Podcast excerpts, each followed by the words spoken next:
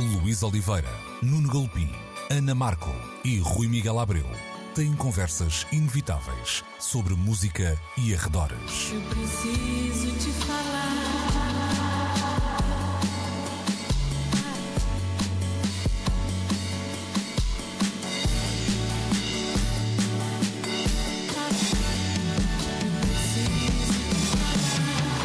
Agora na Antena 3.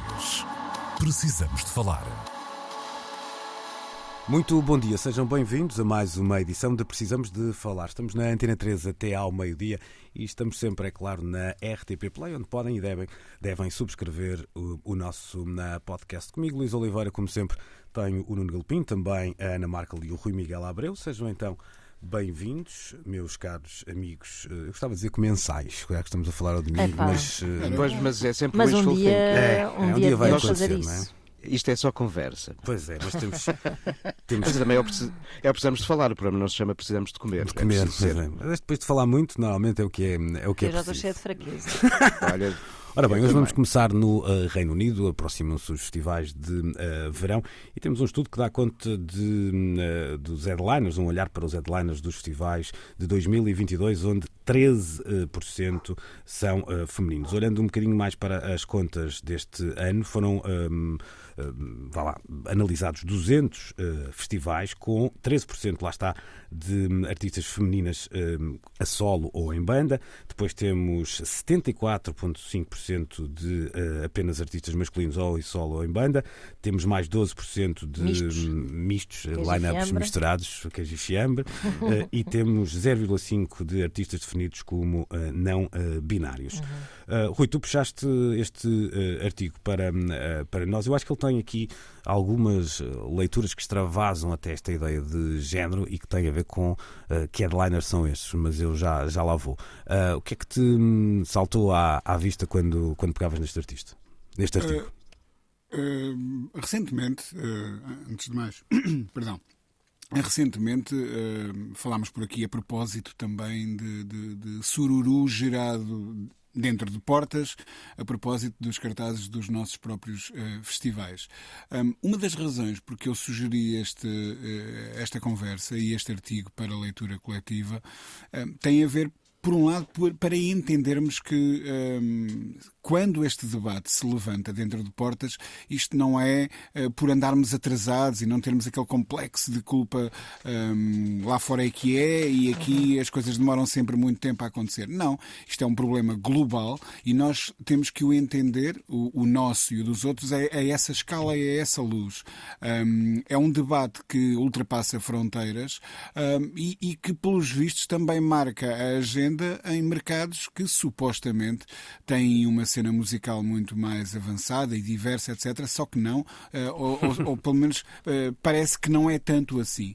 Ou seja, uh, é um problema, eu diria, civilizacional. E por isso um, não nos devemos sentir mal nem, nem temerosos perante a necessidade de enfrentar esta agenda, este debate e de fazer com que as coisas uh, uh, mudem. Uh, foi mais por esse ângulo. Agora, é de facto incrível porque houve uma espécie de compromisso pré-pandémico da indústria britânica de, de, de facto mudar as coisas. E previa-se que, por, por, esta altura, em 2022, os, os cartazes já pudessem estar um, equilibrados uh, e tal não acontece. Ou seja, é uma luta que vai. Um, impor um grande esforço, um grande empenho a, a, todos os agentes dessa, dessa indústria e de outras indústrias, como a nossa, como eu estou a dizer, um, e, e, que é uma coisa que urge mudar por, por todas as razões que nós muito bem conhecemos.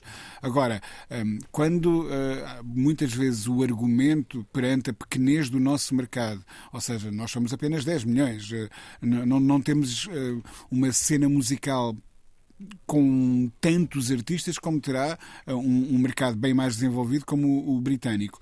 Um, e se usa como argumento no, a nossa escala para que as coisas não mudem, um, pelos vistos, mesmo em países com a escala maior, uh, a coisa continua a acontecer. Portanto, não será por falta de oferta de talento feminino, de talento que, que escapa à, à, à, norma dominante, que as coisas não acontecem. É mesmo por, por uma questão de vontade. O e caso inglês, vontade... Rui, o caso caso inglês tem até uma particularidade, porque muitas vezes quando nós temos esta conversa dentro de, de, de portas, uh, e se formos completamente sinceros, sem, uh, como é que eu ia dizer, sem aqui um, um politicamente correto um, a condicionar-nos a conversa, nós vamos dizer, pá, mas realmente se nós pensarmos, mesmo... e aqui atenção que eu queria tirar a palavra headliner, já lá vou, porque acho que tem aqui uma conotação diferente, mas já lá vou. podemos até achar que que no, no, primeiro exercício há pouca uh, representatividade e isso obriga-nos depois a pensar um bocadinho para lá disso. No caso inglês é interessante porque se olharmos para os últimos 3, 4, 5 anos de, eh, de produção, vamos ver nomes como sei lá, Little Sims, eh, Arlo, Arlo Parks, a Clio Soul. Portanto, até é um, um, mercado onde algumas das últimas vedetas têm, precisamente, têm, precisamente. têm sido femininas, não é? A maior do mundo, não é? A senhora Adele, quer dizer, então, a partir daí é, é, é, só começar a desenrolar a lista uh, para baixo e encontram-se, de facto, um, incontáveis exemplos de possíveis headliners uh, e, e, e, não só. Portanto, se esse problema acontece num, num país que é, sob esse aspecto, tão fértil como, como, como Inglaterra, uh, imaginemos do resto do mundo. E Inglaterra tem aqui uma, eu diria até, um, Inglaterra e os Estados Unidos terão aqui uma dupla responsabilidade por um lado, hum, terão que ser eles, eh, se são os principais mercados e que ditam uh, a direção a seguir pelo resto da indústria no, no, no, no que sobra do globo, hum, são eles também têm que ditar esse exemplo. São eles que têm que chegar à frente e começar de facto a mudar as coisas que precisam de ser mudadas, e esta é apenas uma delas, um, para que depois uh, outros mercados mais reduzidos possam tomar isso como, como um impulso, como exemplo hum, e, e seguir por aí afora. Uh, portanto, há essa responsabilidade uh, dupla, uh, por, por, um lado, perante a sua própria cena musical, que, como já percebemos, é diversa, tem talento, não tem falta de matéria para que estas coisas aconteçam, e, por outro lado, para, para indicar ao mundo o caminho a seguir. Uhum. Deixa-me só colocar aqui a, a conversa dos, dos headliners, porque eu acho que tolda um bocadinho estes números. Ou seja, se isto fossem números eh, totais de, de presença de artistas femininas eh, e masculinos eh, no cartaz, teriam uma leitura que para mim não tem por ser headliners. Eu explico porquê. Basta olhar para o Glastonbury, que tem uh, Paul McCartney como um dos headliners. É claro que nós poderíamos dizer assim, mas podia estar a Patti Smith, claro que sim, mas de facto muitos dos headliners têm um. Vem, vem, de um tempo em exatamente, que não Exatamente. Portanto, provavelmente para que nos headliners isto esteja mais equiparado, vamos ter que esperar mais uhum. do que uhum. temos que esperar num cartaz total, num bolo total da. Será que a Stevie Nicks, a Dolly Parton, a Johnny Mitchell não estariam disponíveis para, para esse tipo de. Claro que estariam. Está lá, está lá a Billie Eilish, por exemplo, mas, até no, mas, no, caso mas, de Glastonbury. Eu acho é que representam um mas tempo. Mas é verdade que houve um tempo em que. Em que elas já eram subrepresentadas por si. Sim, sim, sim. Eu acho que, tem, eu, acho que eu estava a fazer essa leitura precisamente porque geralmente para, para a cabeça de cartaz vêm os dinossauros, não é? E os dinossauros vêm desse tempo em que não havia dinossauros, não, em que, era, em que eram muito, em que eram muito menos uh, mulheres ou, ou, pelo menos tinham, não eram menos, mas eram muito menos representadas. Eu acho que a herança vem daí. Eu, eu também gosto de nessa notícia ver o copo meio cheio de se falar pela primeira vez em numa presença não binária. Uh, é 0.5, mas eu, o, meu, o meu copo meio cheio é que essa expressão esteja integrada neste, neste, nesta reflexão sobre estes números, um, que acho que é um, um ótimo sinal. Uhum. Ana, e acreditas então que, que que é o que nós já falamos um bocadinho disto, é esta ideia do copo meio cheio, mais do que o copo meio cheio, o copo meio vazio, é entender um copo a encher, é assim que tu vês a. a... É, olha, que eu acho ah, que é um copo aí. a encher, hum. pois, pois, hum. claro, progressivamente. Eu acho que, é eu acho que hum. quando, quando digo este copo meio cheio é, é, é de ser o princípio de um, de um caminho. Uh, agora, em relação à parte das mulheres propriamente ditas. Um, só o tempo nos confirmará isto, mas eu hum. tenho a honesta esperança de que quando quando houver um, um revival dos anos 2000 e 20, vá, não, nem digo os 10, sim, os 10, hum. os 10, não, não os primeiros 10, os segundos 10 e, os, e estes que virão, um, que, que, seja completamente diferente. Hum. Aliás, até, na verdade, até imagino que mais, mais, mais relevância, não é? Mais relevância histórica por parte, se calhar, de mulheres num, num cartaz futuro do que, do que de homens, se calhar, até Hum. representando estes tempos que estamos a viver. Nuno, no teu caso, tu olhas para. cruzas de alguma forma hum, esta tendência também com as tendências da música pop, que eu falava há pouco, de percebermos que hoje hum, a música que chega do Reino Unido tem como pontas de lança muitas eh, mulheres. Isso nem sempre acontece. eh, se, se- se não vivêssemos um, eh, um tempo em que alguma da música urbana ocupou o. O, o furacão- o olho do furacão pop, isso poderia não, não ser assim, não é? Se calhar o arranque do- dos anos 2000, com, estou-me a lembrar com, nome, com nomes como os Strokes, os Interpol, etc., a, a começarem a aparecer e a, e a aparecerem também muito representados nesses eh, festivais, alteraria estes números. Hoje olhamos para nomes, lá está, como Billie Eilish, por exemplo, como a Adele, eh, como a Arlo Parks, e percebemos que há uma, uma matéria-prima diferente, porque no fundo foi essa música que ocupou um espaço central na, na música pop. Como é que tu vais cruzando estes dois, eh, estas duas realidades, estes dois universos? Olha, isto é, eh, imagina uma, uma corrida de carros em que, de facto, há uma série de, de carros que estão nas primeiras linhas e que partem à frente e outros que estão cá atrás. Eh, e temos um pouco aí assim a metáfora sobre o que é a indústria da música e o espaço da criação musical dominada por homens desde há muito, os carros que estão na linha da frente da grelha de partida, e as mulheres que começam a chegar aos poucos. Esta imagem do copo a encher de que falávamos há pouco é um bocado de tradução disso. E se viajarmos no tempo, olha, pensa eh, no século XIX, XVIII, XVII, XVI, de quantas mulheres faz eh, num clique a tua memória do que são os nomes que associamos à, à história da composição musical. É claro que vamos à Idade Média e lembramos de uma Hildegard von Bingen, mas são muito poucas as mulheres que ao longo da história eh, da música foram inscrevendo o seu nome num papel de grande relevância e grande visibilidade. E é claro que a história social tem culpas eh, neste cartório, não é? Felizmente as coisas foram começando a mudar sobretudo no século XX, não imediatamente, foram graduais essas alterações e acentuaram-se nos anos mais seguintes, eh, eh, nos anos mais recentes, perdão. Por isso é que aos poucos começam agora a surgir nomes capazes de disputar esse espaço de liderança, mas sim, os cabeças de cartaz, salvo uma Billie Eilish ou uma Nicki Minaj ou uma Lady Gaga, e a Lady Gaga nem costuma fazer festivais, eh, não, não, não, ainda, não há ainda uma multidão de mulheres já com grande visibilidade em termos de sucesso discográfico, eh, capazes de disputar com os Foo Fighters do costume os, cabe- os lugares de cabeça de cartaz. E por isso estamos a assistir a um processo de evolução, acho que acelerado, porque começam a aparecer cada vez mais. E se nós olharmos para os cabeças de cartaz deste, destes festivais, não é só Billie Eilish, a única que felizmente lá está representada. Eu creio que levará ainda um tempo até atingirmos o break-even, um equilíbrio, mas acho que tendemos para lá. E o que a Ana dizia há pouco do aparecimento também da ideia de artistas não binários e olharmos para a identidade de género como um valor que não é apenas alguma realidade a preto e branco, é algo de interessante quando se começa a analisar este tipo de, de universo. E se recordam, aqui há uns tempos nós estávamos aqui a falar sobre um estudo que surgiu sobre a representatividade de género nos festivais de música eletrónica. E nós associamos claramente esse espaço a uma linha da frente da invenção, da modernidade. E também aí havia uma discrepância enorme entre eh, as representações de identidade de género. Tal- Sim, há- eu acho que até há, há, hum, vá lá, géneros musicais que podem dar uh, uns passos maiores que outros. Isso já se vai né, notando em alguns uh, cartazes. Mas, mas para- sempre houve, sempre houve Sim, muitas sim, mulheres sim, a fazer sim, eletrónica. sim, Tivemos sim, aquele sim. filme, o Sisters with Transistors, que andou pelos festivais aqui há um ano ou dois, a mostrar-nos que o de uma Délia Derbyshire a tantos outros.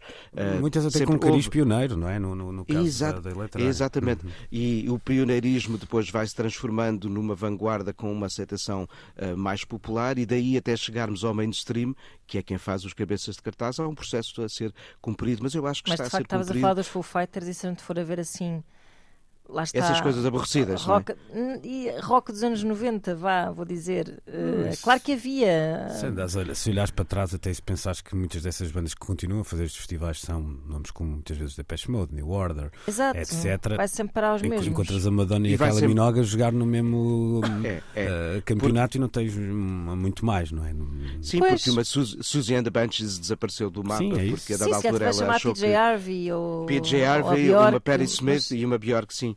Mas uh, são poucas no universo de muitas bandas Sim, masculinas, é de facto. É Sim, mas se calhar não, não podemos começar por aí, não é? Os cartazes vão se fazendo por baixo, porque se se programarem artistas para os palcos secundários, eles vão crescendo. Era, e, era aí que eu queria. Claro. Essa era a minha questão quando colocava a questão. nos, nos palcos. Exatamente. É isso, é isso. E aí eu acho que a é representatividade está muito mais evidente, se calhar. Ora bem, já a seguir não vamos para uh, o, o mainstream, vamos para a Main Street de uh, Seattle, uh, mais ou menos. Vamos falar de Kurt Cobain, que já tinha perdido a camisa e agora perdeu a guitarra. Perdeu, não, vendeu. Vamos falar de Leilões já a seguir. Precisamos de falar. A guitarra utilizada pelo músico Kurt Cobain no videoclipe de Smells Like Teen Spirits foi leiloada por 4 milhões e meio de dólares. Eu repito, Uepa! 4 milhões e meio de uh, dólares. é Ah, uma Fender Mustang de 1969. Eu tenho ideia que uh, há uns tempos atrás a camisa de Cobain usada no, no MTV Unplugged já tinha. É malhinha, o que era, era, sim, já sim. tinha ficado mais ou menos pelo preço de uma, uma camisa nos chalos na Zara uh, e agora é um, a guitarra que se torna, salvo erro, até o instrumento mais um, caro uh, do mundo, no fundo, porque não deixa de ser um instrumento, não, não deixa de estar capaz uh, de trabalhar para aquilo que foi uh, concebido. Ana Markel, vais ficar à espera das piugas a ver se te safas com 500 euros? Imagino que seria. Um, um gorro.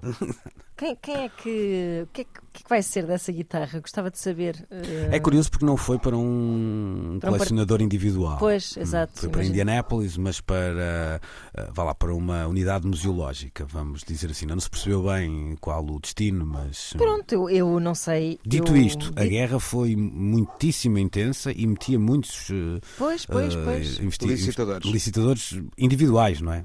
Eu acho interessante que essa memorabilia ainda faça eh, sentido. verdade. o, o que eu gostava, se calhar, era que. hum, é claro que ainda nos falta algum recuo temporal para isto acontecer, mas se calhar gostava que isso fosse bem estimado e, e efetivamente transformado tipo na casa museu Kurt Cobain.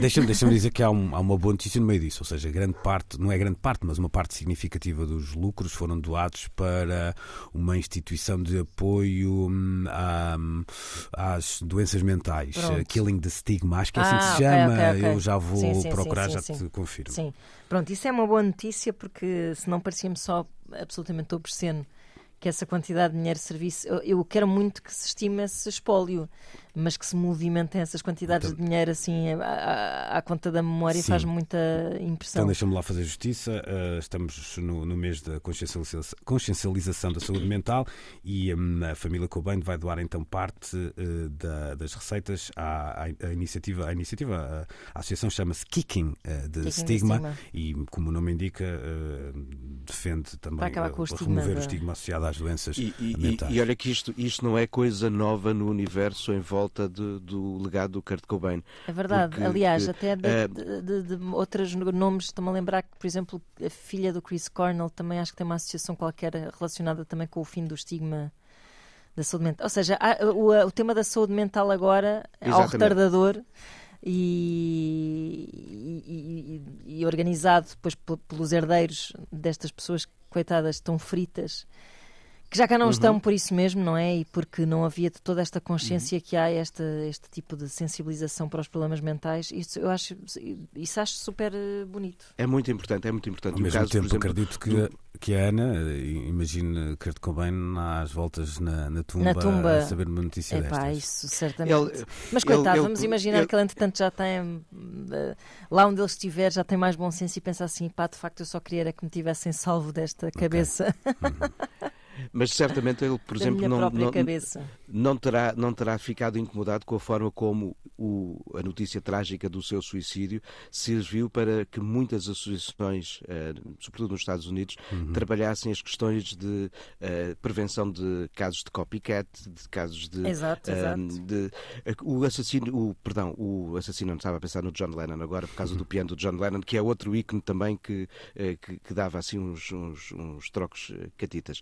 Mas mas o caso do suicídio do, do Cobain foi muito usado e tem sido muito usado como um espaço de, eh, de reflexão e de observação de como se pode prever eh, casos semelhantes, como de certos distúrbios uh, psicológicos podem, infelizmente, terminar desta forma. Uhum. E houve menos, houve menos episódios de imitação, ou seja, de copycat no caso do Cobain, do que de outros suicídios na história da, da cultura uhum. popular uhum. no passado. Uhum.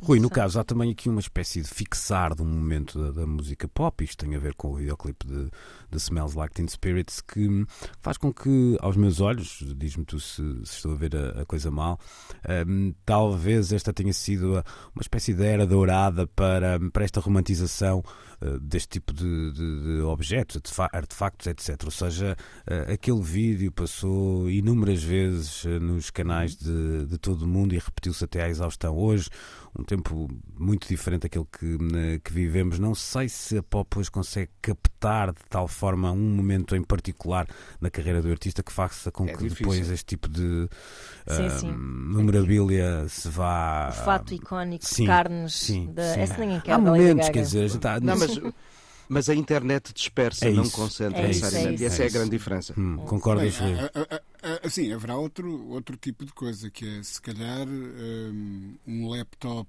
ou, ou, onde boa parte da música hoje é produzida, ou uma, uma dessas outras ferramentas modernas, um telemóvel qualquer, um, não terá essa carga icónica eh, que esta guitarra um, tem, obviamente. Hum. Mas, mas também é, é, é, produto de uma espécie de tempestade perfeita. Naquela altura, o videoclipe era de facto uma espécie de statement artístico. Não era apenas. Aliás, e, e de todo naquele caso foi uma espécie de. ou terá sido um, uma ferramenta de marketing. Não era. Era mais uma extensão da, da, da, da, expressão uh, que os. Que os os uh, Nirvana protagonizavam naquele momento.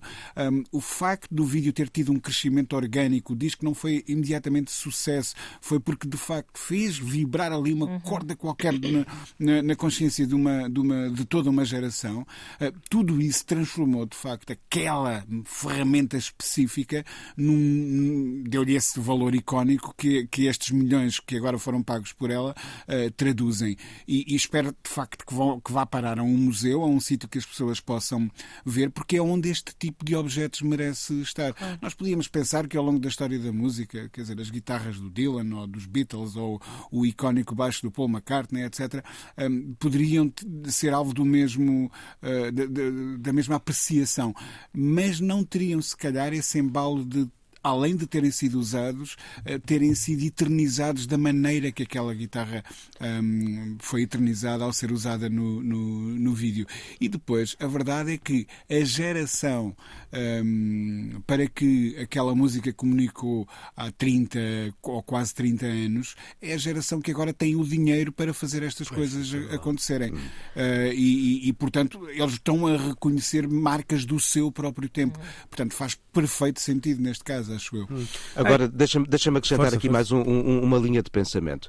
Eu acho que cabe aos familiares ou àqueles que detêm a posse dos legados e das, do, do, dos acervos né, dos músicos que, que, vão desaparecendo, a capacidade de transformar todos esses uh, instrumentos, memorabilia, uh, papéis rabiscados com letras, uh, vídeos, postais, posters, o que entendemos, em algo musealizável. Uhum. A, a, a, família do, do Lurid, por exemplo, ou uh, e a Laurie Anderson em particular, doaram à Biblioteca Pública de Nova York todo uhum. o seu espólio. Uh, o espólio de O Prince, por exemplo, está todo a ser muito bem uhum. gerido e a parte física a ser musealizada abriu este mês, que andam pelo mundo Abriu este mês o Museu de Bob Dylan nos Estados Unidos também. Não é? Ora, muito bem. Ou seja, cabe a quem detém, uh, de facto, estas, estes objetos a capacidade de os dispersar ou concentrar entrar, permitindo a sua musealização. É mais do que apenas uma curiosidade para estar entre 20 outras guitarras de outros músicos no, no museu. Uhum.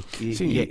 É verdade, e eu estava a pensar ainda no que, no que dizia há pouco, e tu, também confirmavas isso com essa ideia de, eh, da entrada da, da internet em cena, porque mesmo momentos que são hiper uh, globais. Eu estou-me a lembrar, por exemplo, do, do Super Bowl, do Super Bowl, não é? Que tem aquela audiência uh, uhum. louca, uh, mas no ano a seguir há outro, mas claro. na semana a seguir há um outro concerto que também aparecem imagens, que também se vê a uhum. roupa, da, do, seja do Prince ou do, do, Kendrick Lamar ou Megan Thee Stallion, uh, interessa pouco. Portanto, esse, esse dispersar, eu lembro-me de ter estado em em Las Vegas há demasiado tempo. Eu fiquei demasiado tempo em Las Vegas e estive lá há demasiado tempo. E o, o... Mas olha o que, que acontece em Las Vegas, fica em Las Eu sei, eu sei, mas não aconteceu assim grande coisa para, para a chatice que aquilo é. E, e era na altura o espetáculo do Elton John que portanto, era residente. E todas as roupas do Elton John eram vendidas uh, depois numa loja. O espetáculo era do Red Piano, portanto, aqui todos os. E como imaginam, ele usava muitas. uhum. Mas pronto, aí eram. Ainda suadas? Ainda suadas, provavelmente, mas aí havia uma. Isso é o IVA. Pois, mas eu acho que aí havia já uma predisposição das pessoas e conhecendo lá, a personagem, aquilo claro. era também aquele espetáculo pensado pelo Chapéu, etc, etc. Uhum. Uh, não sei se era o que eu dizia, acho que vivemos outros tempos, não, não vejo. Um... Não vejo nada disso. Eu, aliás, a sensação que eu tenho é que vai, os, os futuros historiadores vão pensar: isto é um período estranhíssimo que há aqui, em que deixa de haver artefactos. Uhum. Tenho, tenho, tenho, muito esta sensação de Porque que se dispersam, de facto. Não vai haver diários, não vai haver guitarras. ah, mas aí eu caso. Haver... Aí caso um bocadinho. Se a Cloud for ao ar, não pois, vai haver mas, nada. Mas aí o Rui tem um bocado de razão quando ele dizia a semana passada, quando falávamos de, de, da ideia de uma, de uma crítica escrita uh, ser passível de, de, lá, de um arquivismo claro, diferente claro. Do, do React. Estou do só YouTube. a imaginar que, que, que, que a Cloud vai ao ar um dia ah, e ficamos mesmo sem nada. O dia chegará em que teremos também arquivistas digitais capazes de separar o trigo do joio também, do que, também do, do que, que acontece. Sim, sim, os, sim, será... uns, claro. Não, o, os museus do futuro estão cheios de NFTs, não é? Ou já pois nos é esquecemos é disso. Nós já lá vamos. Vamos já falar a seguir de uh, streaming e metaverso uh, e agora ficamos com esta ideia. 4 milhões e meio, vou repetir, 4 milhões e meio. O jeitinho que me dava. Ficava com o meio, pá. É isso, estava ao meio. Ficavas com os 4 milhões à vontade. Uh, e, e, e sem discos dava um jeitaço. Alguém tem assim. Hum, sei lá, uma, uma tese qualquer que, que aponte para o próximo artefacto pop que possa chegar a estes valores ou, ou chegamos mesmo ao, ao fim da linha? Não estou mesmo a ver nada nos últimos tempos. Eu, eu não vejo depois do Cobain, apesar de muitos nomes que surgiram, ninguém com a dimensão cultural e social de um Cobain apesar de tudo. Pós-Cobain. Há uma Amy Winehouse, há uma série de outros nomes, mas não construíram a dimensão social e cultural de um Cobain. Fica cá. Espero. Desculpa, Rui, não percebi? Não, estou a concordar com o Nuno. Estou a concordar pois. com o Nuno. Assim, estou a dar voltas à cabeça à procura okay. e não. não, não Olha, com esse pode, pode haver nomes ainda em construção. Tens um, tens um Kanye West, tens vários, mas há uma dimensão cultural uh, transversal que passa, que, que, vai para lá da música. Hum. Epá, é tudo tal... menos o, o, chapéu maga do Kanye West. Ah, claro, que não. claro que não, claro que não, claro que não. Bom, como vocês concordam, vamos seguir em frente, porque quando concordam não tem piada nenhuma. E ah. vamos então para aquela que será um, a nossa um, a terceira parte do programa de hoje. Precisamos de falar com Luís Oliveira, Nuno Galpim, Ana Marco e Rui Miguel Abreu.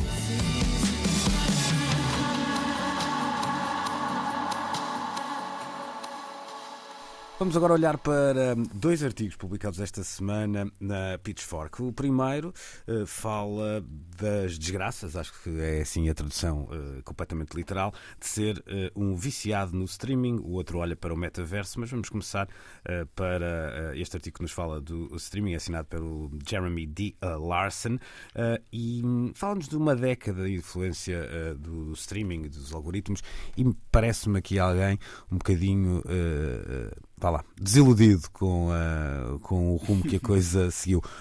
Rui, há, há, uma, uma espécie de tom do, do, do, texto que eu não deixo de concordar, ou seja, perceber que a música começou a ocupar um espaço que será um, no consumo no, no, streaming um bocadinho menos da arte e mais da, da economia da atenção, ou seja, uh, percebermos que estamos a fazer parte de um, de um ecossistema que, que muitas vezes não tem como eh, como é que eu ia dizer, como concorrência o disco feito pelo artista que está ao lado, uh, mas o que nos aparece no segundo ecrã, o que nos aparece até no primeiro ecrã, a publicidade que vamos consumindo, etc, etc, etc. Não sei se foi isto que tu retiraste de, de, de essencial do artigo, mas este, este tom de perceber que que o ato de ouvir música em streaming deixou de ser apenas e só o ato de ouvir música, parece-me que foi o que deixou o nosso autor mais desgostoso. Sim, eu acho que ele, entretanto, tomou consciência do que é que serão, vá lá, as armadilhas uh, que esta nova maneira de nos relacionarmos com a música um, nos impõe um, e, e, é isso que o deixa desiludido. Um, o, o, facto de ele entender que há um algoritmo que o conhece, como ele, a dada altura no artigo ele escreve, o algoritmo conhece melhor do que os meus amigos. Hum. Há um amigo que a dada altura lhe sugere como música para ele ouvir no, no mencionei ele no artigo, para ouvir no ginásio os Greta Van Fleet, que é um, um, uma banda que ele destruiu é uh, numa crítica na, na, na Pitchfork. Um e ele diz bem, pelos, exatamente, o, o meu melhor amigo não, não, não, não, me conhece esta parte uh, e o algoritmo já, já entendeu. Isso. Eu, eu, acho que se exprimirmos muito bem o, o aquele artigo, o, o, o que ele um, acusa no final, depois de ter mergulhado nesse, nesse abismo digital um, do streaming, é a falta de uma componente humana. Uhum. Aquilo que nos permitia uhum. relacionarmos uns com os outros, emprestar discos, trocar discos, descobrir música de uma forma orgânica e não porque há uma máquina qualquer a, a escolher por nós o disco que deveremos ouvir a seguir. Um, isso é parte apenas da, da, da, equação.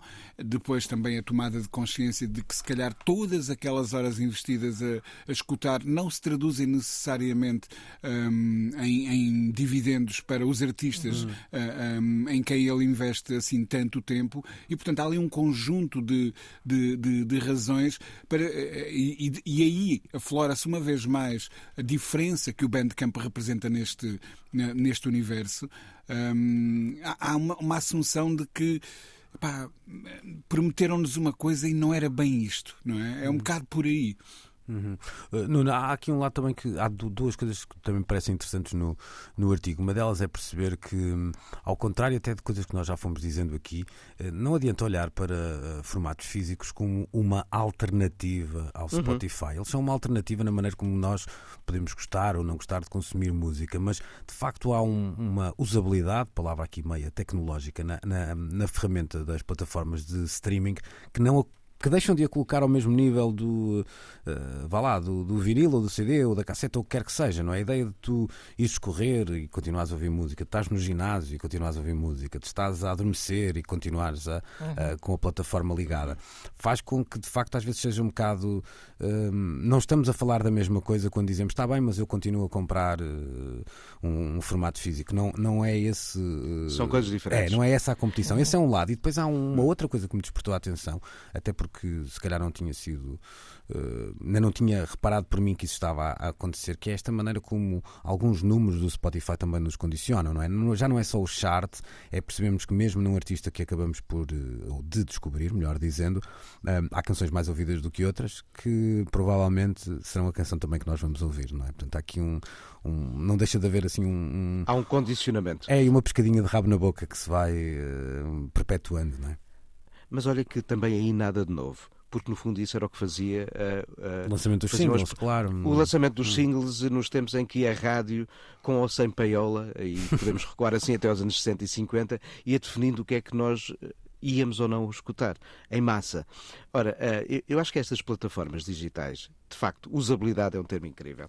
Pode não existir a palavra, mas adapta-se muito bem à forma como lidamos com estas plataformas. Elas conseguem congregar em si tudo o que nós antes tínhamos como fontes eh, de relacionamento com a música, porque estão aqui as fontes de divulgação da rádio, está aqui o Discman ou o Walkman, está aqui os giradiscos que temos na sala, está aqui o rádio do carro, está aqui assim, eh, no fundo, todos esses uh, outros meios aos quais nós tínhamos, em função do sítio onde estávamos e da hora em que estávamos, uh, esses outros meios aos quais nos associávamos para poder ouvir música, isto está tudo de facto um, reunido num espaço só. E essa ideia de usabilidade um, é de facto um conforto, sobretudo num tempo, que é o século XXI, em que cada vez mais nós não, queremos, não nos queremos dar ao trabalho de ter de ter trabalho para fazer coisas.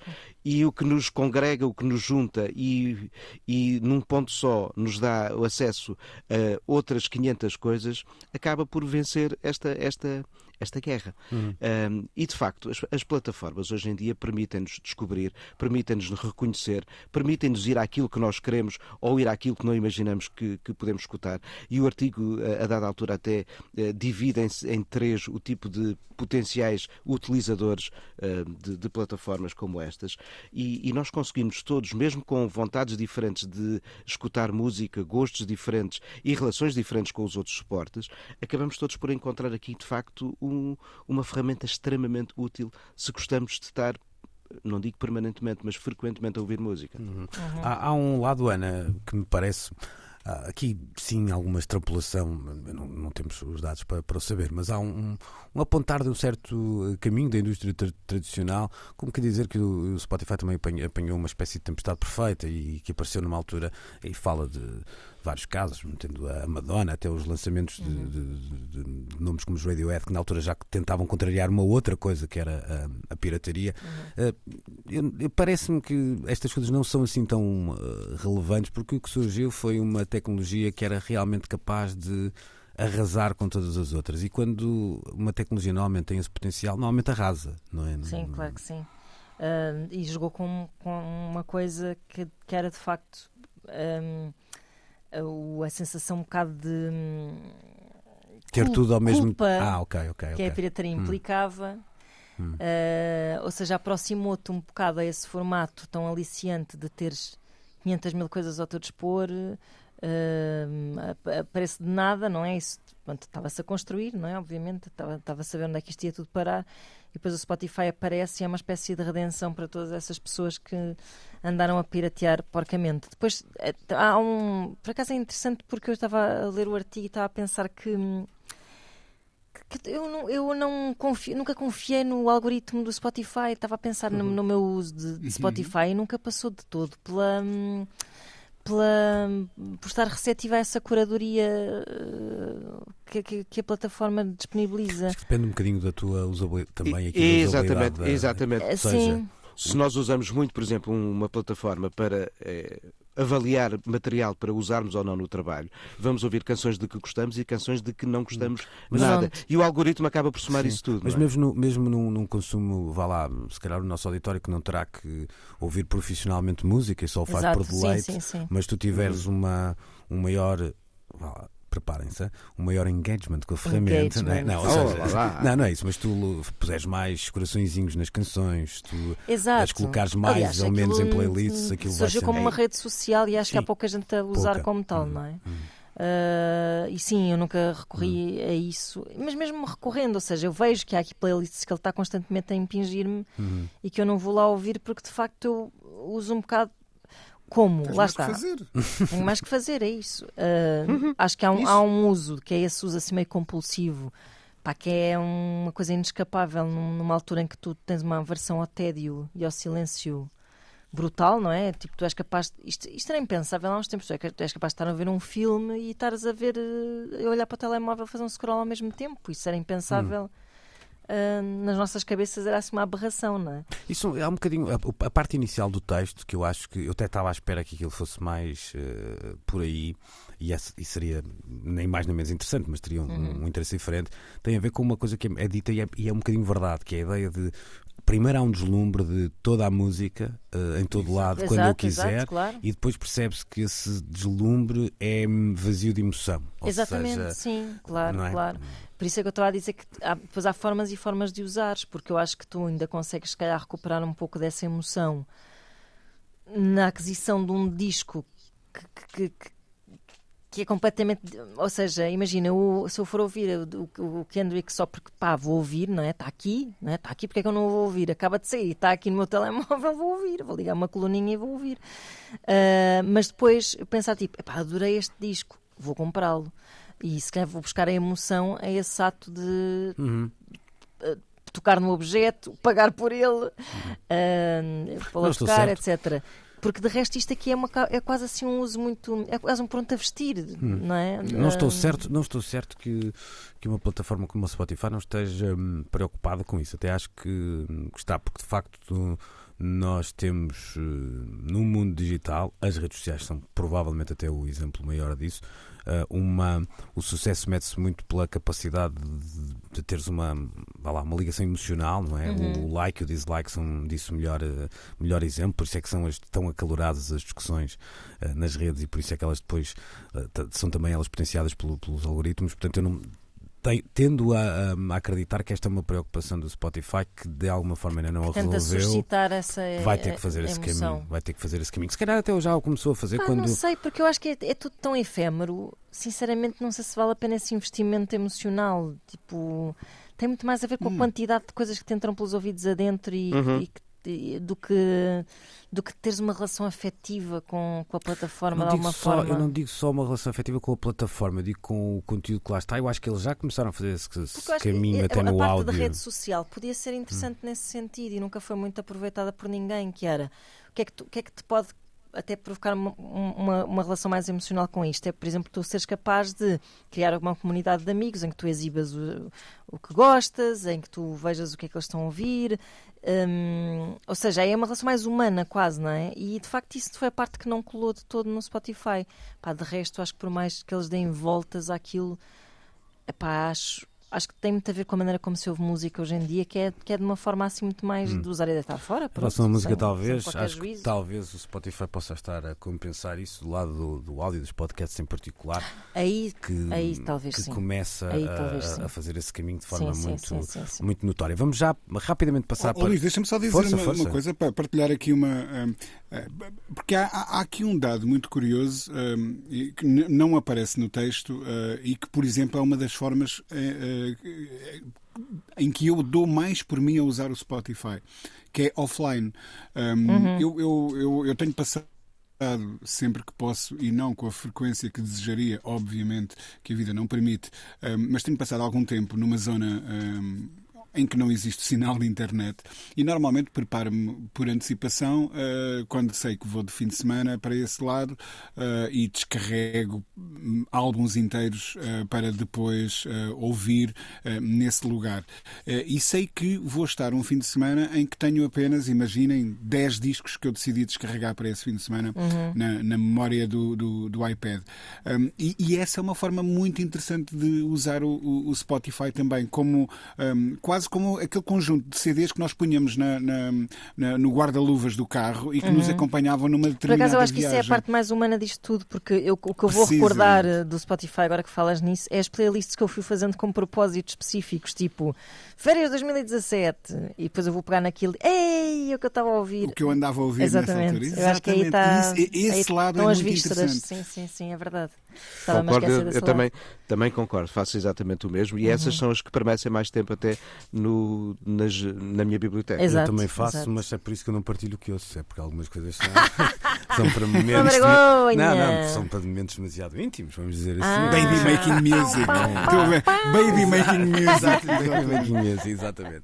Bom, vamos, D'Angelo, Exato, vamos rapidamente até ao, ao, ao metaverso. Era, é uma notícia também, um artigo também publicado uh, na, na Pitchfork esta semana e que diz que o, o metaverso está quase, quase uh, capaz de tomar o mundo da música, mas, mas ainda não está lá. Depois uh, o artigo dá como exemplo uma, uma experiência. Eu, estou, eu sei que dar o, o nome de experiência a uma coisa destas é logo por si um bocadinho depreciativo, uh, mas de um espetáculo em realidade virtual feito pela Megan Thee Stallion e a certa altura o escriba diz que falando com um dos responsáveis pelo espetáculo ele dizia isto é só o começo. Eu não sei o que é que aconteceu nas vossas cabeças, mas na minha Ana Markle eu vi o Mr. Burns dos Simpsons a esfregar as mãos. O que não é bem verdade porque normalmente estes tipos de tecnologia até são um bocadinho mais uh, arejados e mais novos, não Sim. necessariamente menos sinistros, não necessariamente, não necessariamente menos, sinistros. menos sinistros, não é? Mas não tem o ar de Mr. Burns, sim, uh, sim, uh, sim. por exemplo, não é? Se calhar são muito mais sinistros que Mr. Burns. Que, que vá lá, e aqui ainda apenas no, no tirando isto um bocadinho da, da, razão e passando apenas para, para a emoção, quando tu lês um, um texto como este, tu dizes, ai filho, estou velho, ou, ou abraças o futuro eu tento sempre abraçar. Uhum, okay. Mesmo que esteja a abraçar o vazio, neste caso, não é? Eu outro dia fui à casa do meu irmão, pus aqueles, aqueles óculos, uh, não é? Óculos, chama-se mesmo assim. Um, e estava no quintal dele e pá, eu, eu ia enlouquecendo de, de, de não te sei explicar de desorientação. Mas estavas no quintal real ou no quintal estava do metaverso? no quintal real okay. e estava a ver a exposição de desenhos da namorada do meu irmão que ele tinha construído uma galeria com os desenhos dela e eu estava a passear num museu a ver os desenhos, as pinturas que ela tinha feito. E o meu irmão dizia assim: Podes andar, que isto é um sensor que te vai indicar se tiveres algo. Eu não quero andar, eu não quero andar, não quero mexer daqui, tenho medo.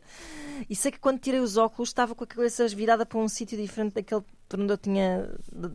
onde eu estava quando pus os óculos antes. Portanto, isto para dizer o quê? Aquilo é de facto um. é, é muito imersivo passar por uma experiência dessas Portanto, o, o, potencial daquilo é, é, é, grande, porque eu acho que a tendência que nós temos é para nos isolarmos cada vez mais hum. e tivemos a, a, experiência da pandemia, ou seja, não é para nos isolarmos, mas para nos juntarmos em meios diferentes de, dos meios de, de, carne e osso e, e cheira sovaco. E, e dessa forma, ao contrário, se calhar, eu acho que há sempre aqui uma histeria inicial e um folclore Sim. que me faz sempre um bocado pensar e já falámos destas coisas dos 3D no cinema, de experiências sim, que são sim, completamente sim. escusadas, que não servem para nada e que não têm consequência nenhuma. Um, portanto, há um lado de, de histeria inicial que eu tenho que dar algum desconto, não é? Um bocado tipo, ai que mundo é este? Não, acho que ainda vai haver aqui Uh, coisas mais mas, uh, físicas caminharão paralelamente hum. à ideia de olha, que tudo se vai tornar neste metaverso, não é? Olha, olha que o 3D no cinema foi pensado para devolver as pessoas às salas e que assim a questão é outra. É tirá-las é das salas. É, é, exatamente, é potenciar um é tipo de consumos novos em que as pessoas de facto não saem de casa é ou verdade, do seu é, espaço. E essa acaba, apesar de tudo, por ser uma tendência cada vez mais uh, potenciada pelas várias formas que temos de consumo de tudo e mais alguma coisa ao nosso redor. A forma como muitos de nós passamos a vida a olhar para o telemóvel é já uhum. uma expressão desta relação que temos com uma realidade que está ali naquele Epá, retângulo, sim, sim, não é? Claro. Essa nasceu aí, Nuno. A, a minha dificuldade em imaginar isto é perceber que uma realidade outrora de vivência, percebes? Ou seja, essa ideia de tu fazeres um scroll vá lá, uhum. numa rede social, a, a experiência já surgiu aí, ela não tinha ela não tinha o equivalente de ir à banca de jornais e de sim, sim, sim, sim. Exato. Aqui sim, é um, sim, sim. É, essa é a minha mas, dificuldade um bocadinho. Mas acho que é um passo em continuação é, claro. e eu acho que nós teremos naturalmente uma dificuldade porque crescemos com uma lógica claro, diferente claro. de relação com os espaços uhum. e com mas, o contacto tempo, com os outros. Um, um mundo de possibilidades que me abre, fascina abre, imenso. Abre. É isto é realmente pode, um isto... outro mundo, não é? Sim, com sim, tudo sim, sim, sim. Quantas vezes não falámos já sobre que bom que é uh, eu ter alguns tostões para poder meter-me no avião e ir a Londres ver um concerto único.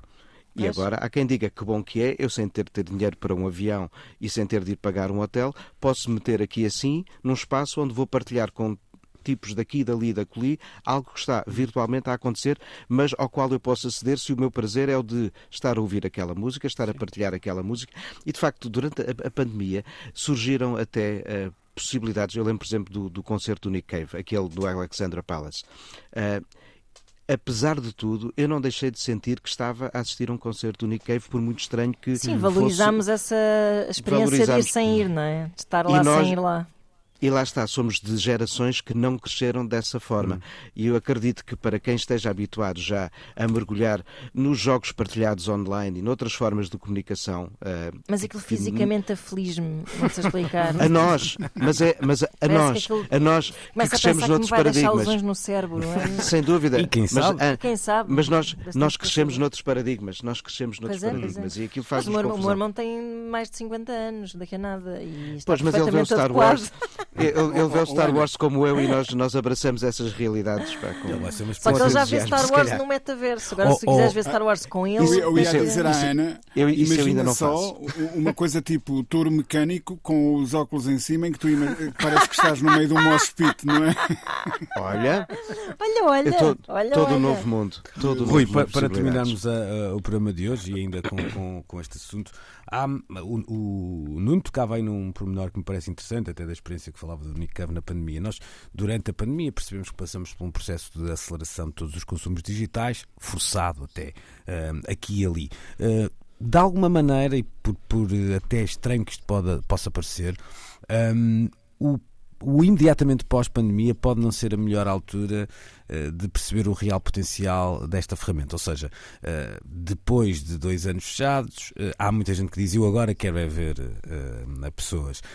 Ou, ou tu achas que hum, entre o deve e o haver há mais gente que está numa de eu não quero nunca mais ver ninguém do que. Hum, Sabes, oh, oh, Luís, nós já nos sentimos, e a verdade é esta, sobretudo a minha geração e a do Nuno, e, e, obviamente as anteriores, já nos sentimos muito de fora de tudo o que acontecia. Uh, temos memória suficiente para nos lembrarmos de um tempo em que as digressões não passavam por Portugal, era muito difícil que os artistas de que realmente gostávamos por cá passassem, etc, etc, etc.